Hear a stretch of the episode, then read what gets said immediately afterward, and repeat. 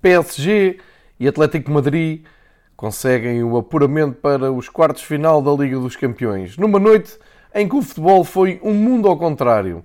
Vamos ver os dois palcos da noite da Liga dos Campeões que encerra esta semana, onde se conseguiram fazer todos os jogos um, aprazados e vamos tentar perceber porque é que então o mundo ao contrário. Bem-vindos ao episódio do Fever Pitch, mais um dedicado aos oitavos de final da Liga dos Campeões.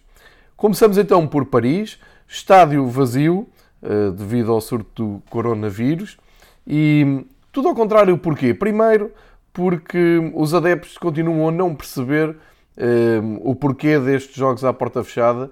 Está a haver muita dificuldade um pouco por toda a Europa para se ter consciência uh, do que é que está em causa e reagir aos jogos de porta fechada com ajuntamentos para receber as equipas, para receber os autocarros, para torcer pela equipa fora do estádio, não é de todo uma medida inteligente. Como também não é inteligente, no fim do jogo, ir festejar com esses mesmos adeptos, dando razão e dando algum sentido ao facto de estar ali uma pequena multidão, quando tudo o que se quer é exatamente o contrário, que as pessoas fiquem em casa, que não haja ajuntamentos eh, a nível social e, portanto, o futebol continua a viver aqui numa realidade paralela e a nível pedagógico e didático não está a ajudar em nada a combater eh, este, este, este vírus que está a preocupar toda a gente um pouco por todo lado.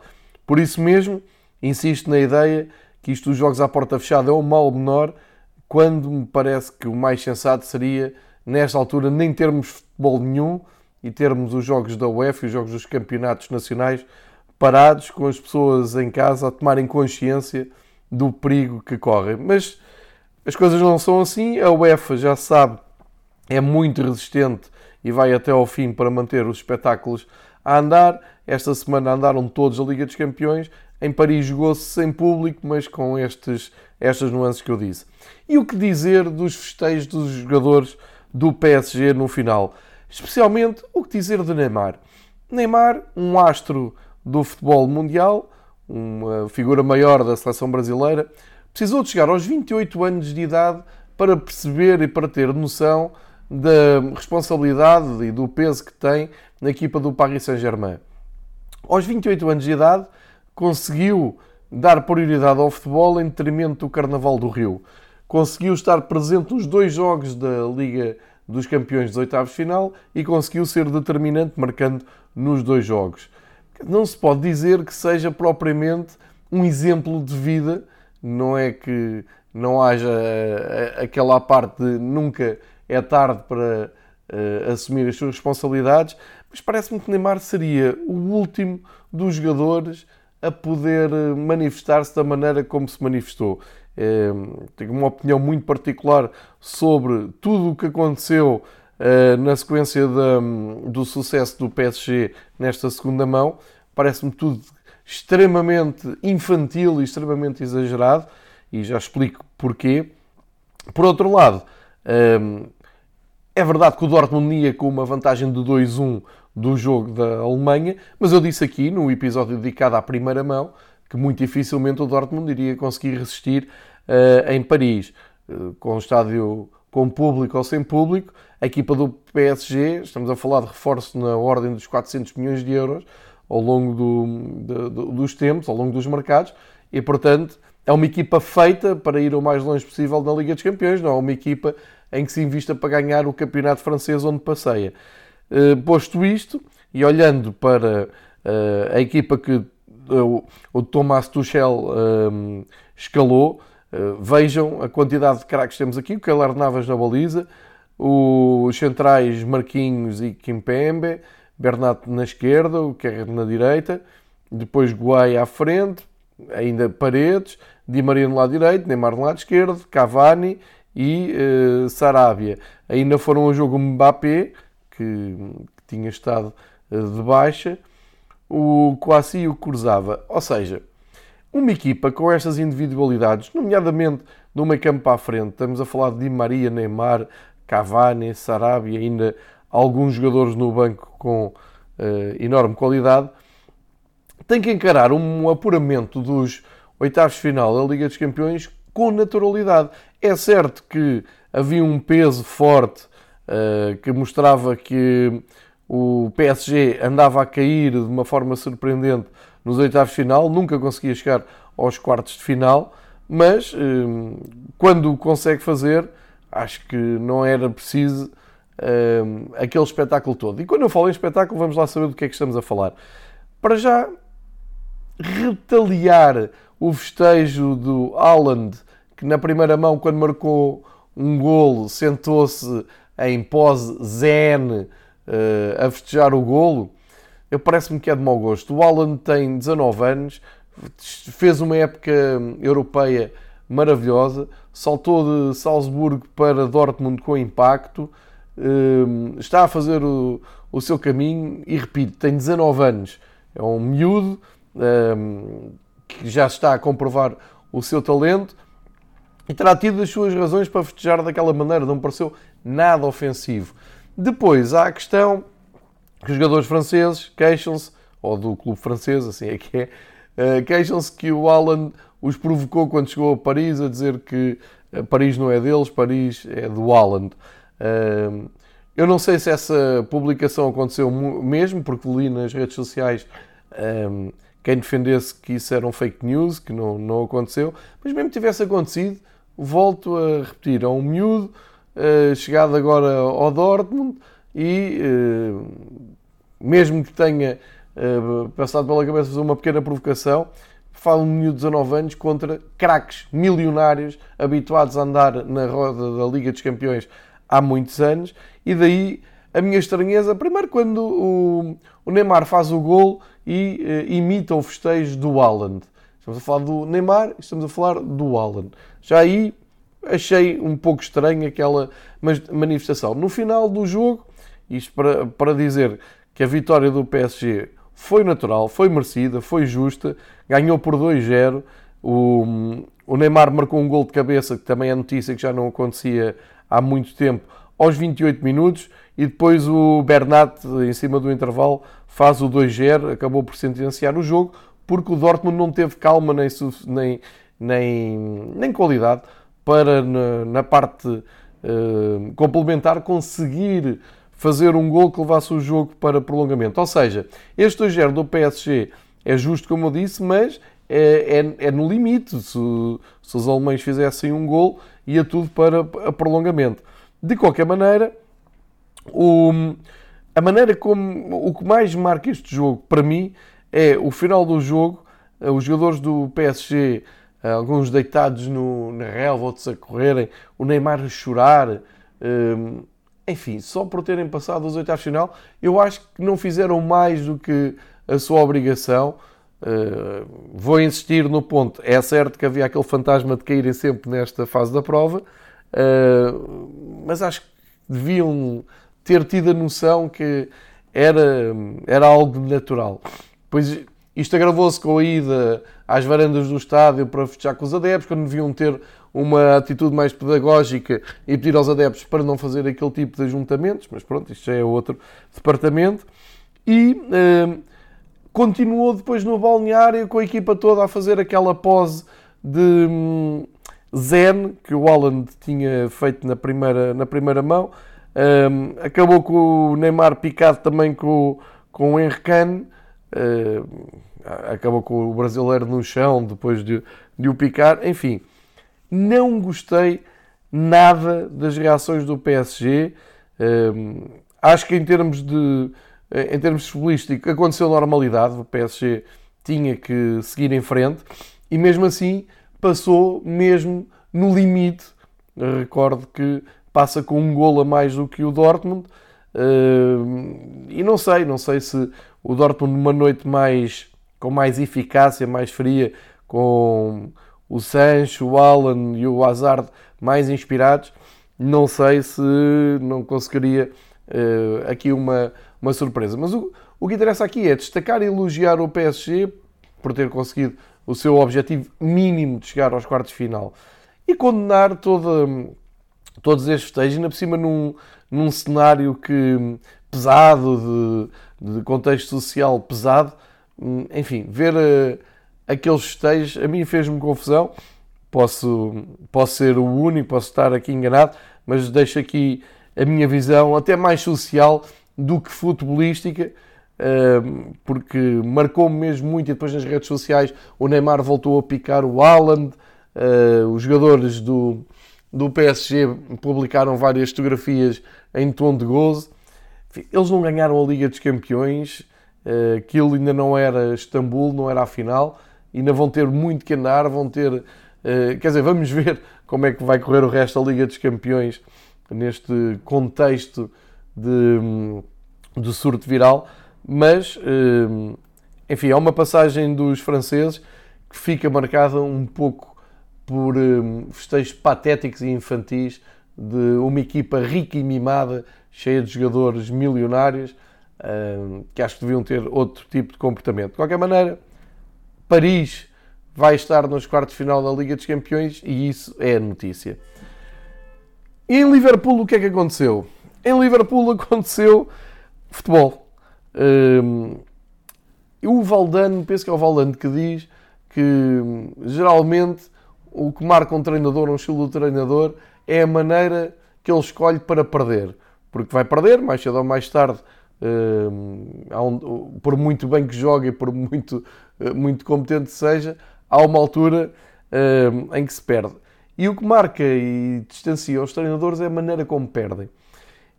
O Simeone é um treinador que não se importa de perder no limite das suas forças a defender e em negação. É uma maneira como outra qualquer. Eu disse isto na primeira, na, no rescaldo da primeira volta, que não tenho nada contra uh, a estratégia de defender, de contenção, uh, porque há muitas maneiras de atingir o sucesso. E o Simeone diz muitas vezes, ele joga para ganhar.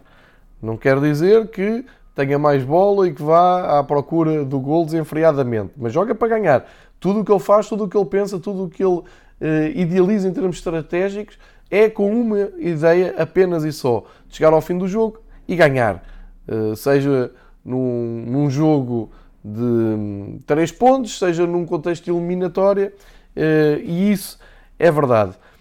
Ontem o Liverpool tinha um resultado negativo para dar a volta, trazia o tal 1-0 de, de Madrid, e apesar do, do primeiro lance de perigo até ter sido o Atlético Madrid, depois o Liverpool atirou-se a um cerco à baliza do Atlético Madrid, a um autêntico massacre durante 95 minutos, que só rendeu um golo e, portanto, deixou vivo uh, aquele futebol do Simeone. A equipa do Liverpool tinha como marca uh, preocupante o facto de não ir com o Alisson para jogo e depois no, no prolongamento veio-se a perceber que realmente foi dramática a ausência do Alisson, jogou o Adrian, e contou com o seu tridente de ataque preferido, o Salah, o Mané e o Roberto Firmino, eh, e com eh, os trabalhadores Milner, o Anderson, o, Chamberlain também, o Vinaldo, muito importante a marcar o gol, mas tudo isto, tudo isto foi pouco para no final dos 120 minutos o Liverpool seguir em frente. Um jogo com duas histórias. Durante 90 minutos, como disse, só deu Liverpool. O Atlético defendeu-se como pôde. Grande jogo de Savic, grande gol, grande jogo também do Felipe, eh, com uma ajuda preciosa do Thomas Partey, eh, o Coca, o Saúl Niguez, todos com, com muita, muito espírito de entreajuda, isso é inegável. A equipa do Atlético Madrid agarra-se àquele conceito de sobrevivência, de resistência e consegue fazê-lo, se calhar, como mais nenhuma equipa na Europa faz. E a verdade é que chega ao fim dos 95 minutos de jogo e chega viva. E o sinal, depois de, de, de um massacre autêntico à baliza do Atlético Madrid, o sinal chega no último minuto do tempo do, tempo, do primeiro tempo, dos 90 minutos da eliminatória, quando num livre a bola vai para dentro da baliza do Liverpool e parecia que era um a um e o Atlético passava. Ou seja, era um plano maquiavélico e que gelou Anfield e que hum, ainda fez sorrir os adeptos e os jogadores do Atlético Madrid. Só que o jogador do Atlético Madrid estava fora de jogo e uh, o jogo foi mesmo para prolongamento.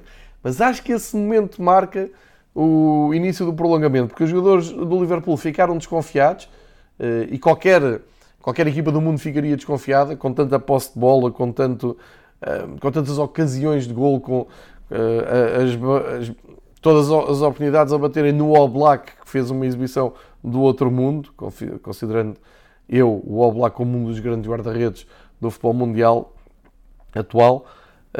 A verdade é que aquele, aquele susto acabou por condicionar o, o, Liverpool, que jogou mais desconfiado e teve o condão de fazer acreditar o Atlético Madrid. Ou seja, via-se na cara do Simeone, quando íamos para prolongamento, foi por pouco que a nossa estratégia não resultou. Isto é, resistir e no fim dar uma bicada e vencer.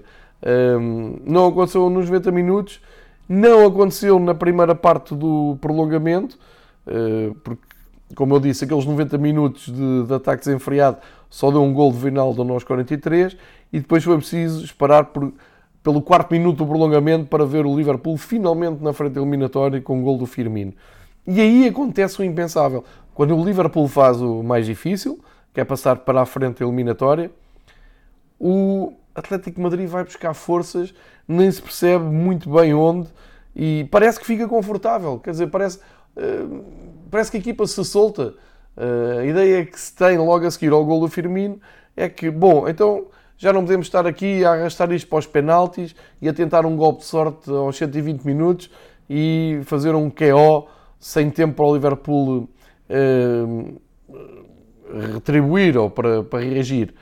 Então vamos tentar eh, resolver já isto. Se marcarmos um gol fora, ficamos em boa posição. E foi isso que fizeram aos 97 minutos, portanto, 3 minutos depois do, do gol do Firmino, o Marcos Llorente, depois de um, uma asneira do Adrian que mete as bolas, a bola no, nos pés do, do João Félix. João Félix um, assiste o Llorente e Llorente faz o golo que aí percebeu-se ia tirar o Liverpool da, da prova, porque era um golpe demasiado duro para uma equipa que estava há quase 100 minutos a atacar, a atacar, à procura de um gol.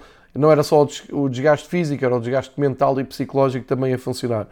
E impressionante a resposta do, do Atlético Madrid. Recordo que o, o Llorente entrou precisamente para o lugar do Diego Costa aos 56 minutos de jogo. O Diego Costa saiu furioso, a pontapear uh, caixas de água e, e, com um feitio desgraçado a chegar ao banco. E repare-se que foi precisamente esta substituição que acaba por mudar o jogo.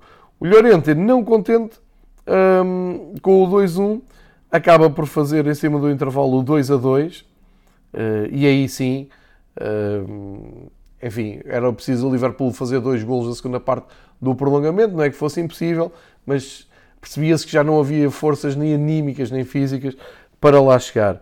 E então, para isto acabar tudo de uma forma épica, o Morata, que tinha entrado para o lugar do João Félix, faz o 3-2 no último minuto, junto aos seus adeptos, num momento dos mais épicos da história europeia do Atlético Madrid, festejo de Morata em Anfield Road, de joelhos perante os seus adeptos, eh, depois de eh, ter dado a reviravolta. Ou seja, isto foi tudo novidade. O Klopp nunca tinha caído numa fase eliminar com, com a equipa do Liverpool. O Liverpool já não perdia, já não era eliminado nos oitavos de final desde que o Benfica em 2006 lá foi. Eu fiz referência a isso em episódios anteriores. O Atlético Madrid poderia uh, inspirar-se naquilo que o Benfica fez em 2006, quando uh, fez cair o Liverpool em Anfield, o Liverpool campeão europeu na altura. Ora bem, o Atlético conseguiu fazê-lo de uma outra maneira, lá está, com muita resistência, com, com muito espírito de sacrifício e com um prolongamento absolutamente épico, mesmo depois de estar a perder dentro do prolongamento uh, em desvantagem da, na eliminatória. O Jurgen Klopp ficou perdido, mas está a ser muito criticado pela, pelas suas declarações a dizer que não percebe porque é que o Atlético Madrid há de jogar assim tão defensivamente, tão, tão compacto lá atrás, quando tem belíssimos jogadores para outro tipo de futebol. É assim, o Klopp diz sempre aquilo que pensa, fala muitas vezes com, com as emoções ainda uh, muito acima da razão. Uh, eu acho que há várias maneiras de ganhar, digo sempre isto. Se há coisa que o futebol nos ensina é isso. Se forem perguntar a qualquer adepto do Atlético Madrid ou a qualquer adepto que não gosta do Liverpool, todos esses adeptos vão, vão dizer que foi épico, foi uma noite incrível. Aliás, as capas dos jornais espanhóis falam em heroísmo e por aí fora, porque isto depende do ponto de vista. Claro, para todos os simpatizantes do Liverpool isto foi uma coisa terrível, uma traição ao futebol e por aí fora. Mas há sempre os dois lados e não parece que hum, criticar o Simeone por uh, não jogar mais ao ataque ou não, não fazer um jogo mais uh, construtivo seja o caminho, ou seja, muito inteligente. Percebo o ponto de vista uh, do Klopp, mas a verdade é que hum, o Simeone, pelo menos aqui neste jogo, vai dizer que a razão esteve do lado dele, foi a melhor estratégia, porque ao Simeone só interessa uma coisa, ganhar. Uh, e no futebol de alta competição ninguém leva a mal um treinador que só pensa em ganhar. Uh, as questões estéticas, a questão de, do espetáculo, é tudo secundário para, para a equipa do Atlético de Madrid, uh, independentemente dos protagonistas que tenha. E o Jurgen Klopp tem que, tem que aceitar isso, tem que perceber isso. Um, o, o Klopp fez o que tinha a fazer, aliás, dou os parabéns à equipa e bem, porque a equipa fez mais do que o suficiente para passar a próxima eliminatória. Percebeu-se coletivamente, um, pelo menos do ponto de vista atacante, o Liverpool dá mais ao, ao, jogo, mas a verdade é que sofreu três golos em, em menos de uh, meia hora no prolongamento e, portanto, isso também tem que ser levado em conta. A frustração é grande do lado do, do, Liverpool, a festa é enorme do lado do Atlético Madrid, mas uh, isto não é novidade para ninguém. ninguém começou a ver o Atlético Madrid há dois dias uh, e o Klopp sabia que eh, as coisas poderiam correr assim. Portanto, é um mundo ao contrário nesta, uh, nesta segunda mão, nestes dois jogos de segunda mão dos oitavos de final, mundo ao contrário, porque o Liverpool jogou muito mais e fez muito mais para ir frente e fica pelo caminho. E em Paris, a equipa multimilionária de, de jogadores ricos e de jogadores muito acima da média festejaram como crianças um apuramento que deveria ser a coisa mais natural das suas carreiras e deviam estar mais concentrados nas próximas fases. Portanto, uma noite rica de emoções, isso sem dúvida. Um jogo de porta fechada e outro com público algo que eu prevejo que daqui a, uma semana vamos, já não vamos ter público nas bancadas, vamos ver como é que se desenvolve um, todo este processo à volta do coronavírus, mas um, a Liga dos Campeões fica marcada então por sangue novo, no ar fresco, já não, já não vai poder ser uma final igual à do ano passado, Liverpool e Tottenham estão fora, já não há o, a equipa sensação Uh, da, da, da, Liga de Champions do ano passado, o Ajax também já estava fora, e portanto este ano novos uh, representantes, novos figurinos, novas personagens, uma nova história está por ser escrita na Liga dos Campeões. Vamos esperar então pelos jogos da próxima semana para perceber todos os apurados para os quartos de final e o que é que temos de esperar até à final desta Liga dos Campeões 2019-2020. Obrigado por nos ouvirem. Voltamos depois com o regresso da Liga Europa e o balanço dos jogos que se realizarem da segunda mão da Liga Europa.